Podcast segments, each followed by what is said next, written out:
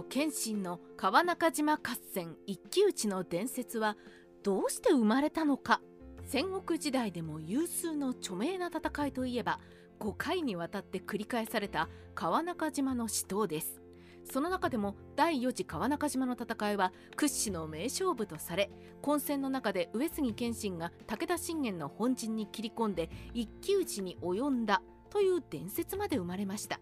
しかしこの一騎打ちの伝説どこかの誰かが適当にでっち上げたものではなくいくつかの風文が折り重なり誕生したものだったのです。第4次川中島の戦いとは？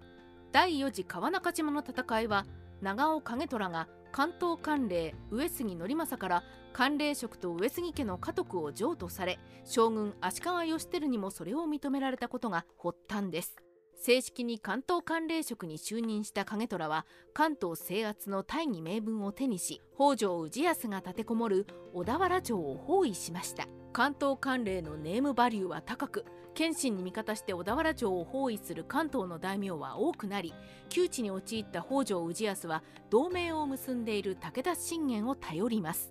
武田信玄はこれを受けて北信濃に進軍し川中島に海津城を築きます。背後を脅かされ籠城が長引いて関東の大名が勝手に撤兵するのを見た景虎は小田原城の包囲を解きました。途中景虎は負け犬ムードを返上すべく鎌倉の鶴岡八幡宮で上杉家家督継承と関東管領就任の儀式を大々的に行い名前を上杉正虎と改めています。越後に帰還した正虎は海津城を落とすべく越後を出陣し善光寺を経由して西女山に布陣。これに対し武田信玄は塩崎城に入りました。ここから両軍は睨み合いになりますが野戦での正虎の強さを知る信玄は正面攻撃を主張する重臣を退け山本勘助と馬場信房に上杉軍幻滅の作戦立案を命じます。2人は武田の兵力を二手に分け別動隊に西女山の正虎を攻撃させ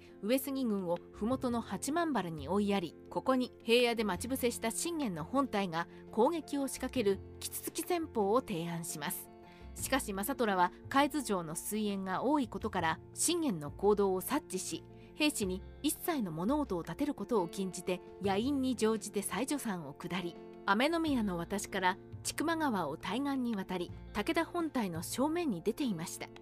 夜が明けると信玄の本隊8000名は眼前の上杉軍に激しく動揺。信玄はキツツキ戦法が敗れたことを悟ります。武田軍本体は上杉軍の猛攻に壊滅寸前になりますが西女山に登った別動隊が必死に巻き返し景虎の背後をついたので逆に攻撃される形になった景虎は正気が過ぎたことを悔やみつつ善光寺に向けて退却を開始しました。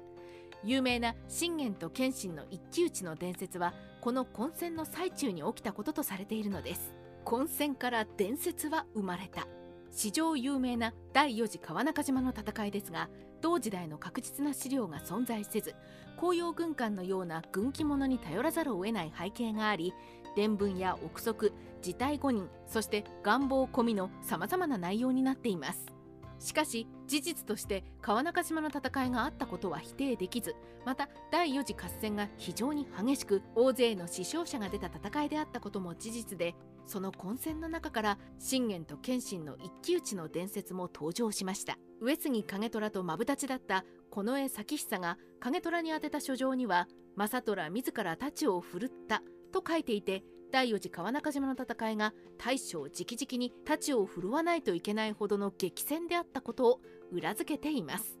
さまざまなバリエーションがある一騎打ち。信玄と謙信の一騎打ちのパターンで言えば一番有名なのが紅葉軍艦でしょう。ここでは上杉正虎が白手ぬぐいで頭を包み宝章月毛にまたがり名刀小豆長光を振り上げた騎馬武者が将棋に座る信玄に見立ち切りつけ信玄は将棋から立ち上がり軍配でこれを受けます。ここでお中元頭の原大隅の神が槍で騎馬武者の馬を刺すと武者はその場を立ち去ったとありこの騎馬武者が後に上杉正虎と判明したとされます。しかし謙信が出家したのは川中島の戦いよりも以降のことであり当然白手ぬぐいで頭を包んでいるという描写もおかしいのでこれは謙信が出家して創業になることを知っている後世の人間の創作でしょう。また上杉方の資料である北越軍団では一騎打ちが行われたのは五平川の中とし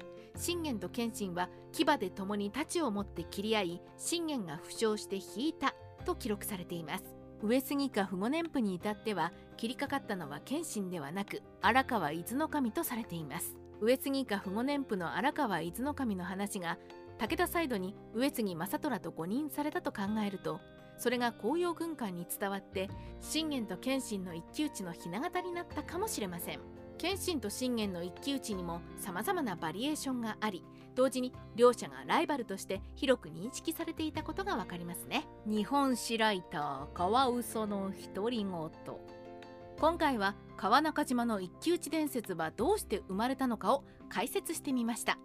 信玄と謙信の一騎打ちは伝説ですがその背後には謙信自ら太刀を抜かないといけない大激戦があり信玄も謙信もかなり動きの速い戦場の変化に振り回された様子がわかります。第4次川中島の戦いは名勝負であり名勝負だからこそそれに付随して一騎打ちをはじめ数多の伝説も登場してきたのでしょう。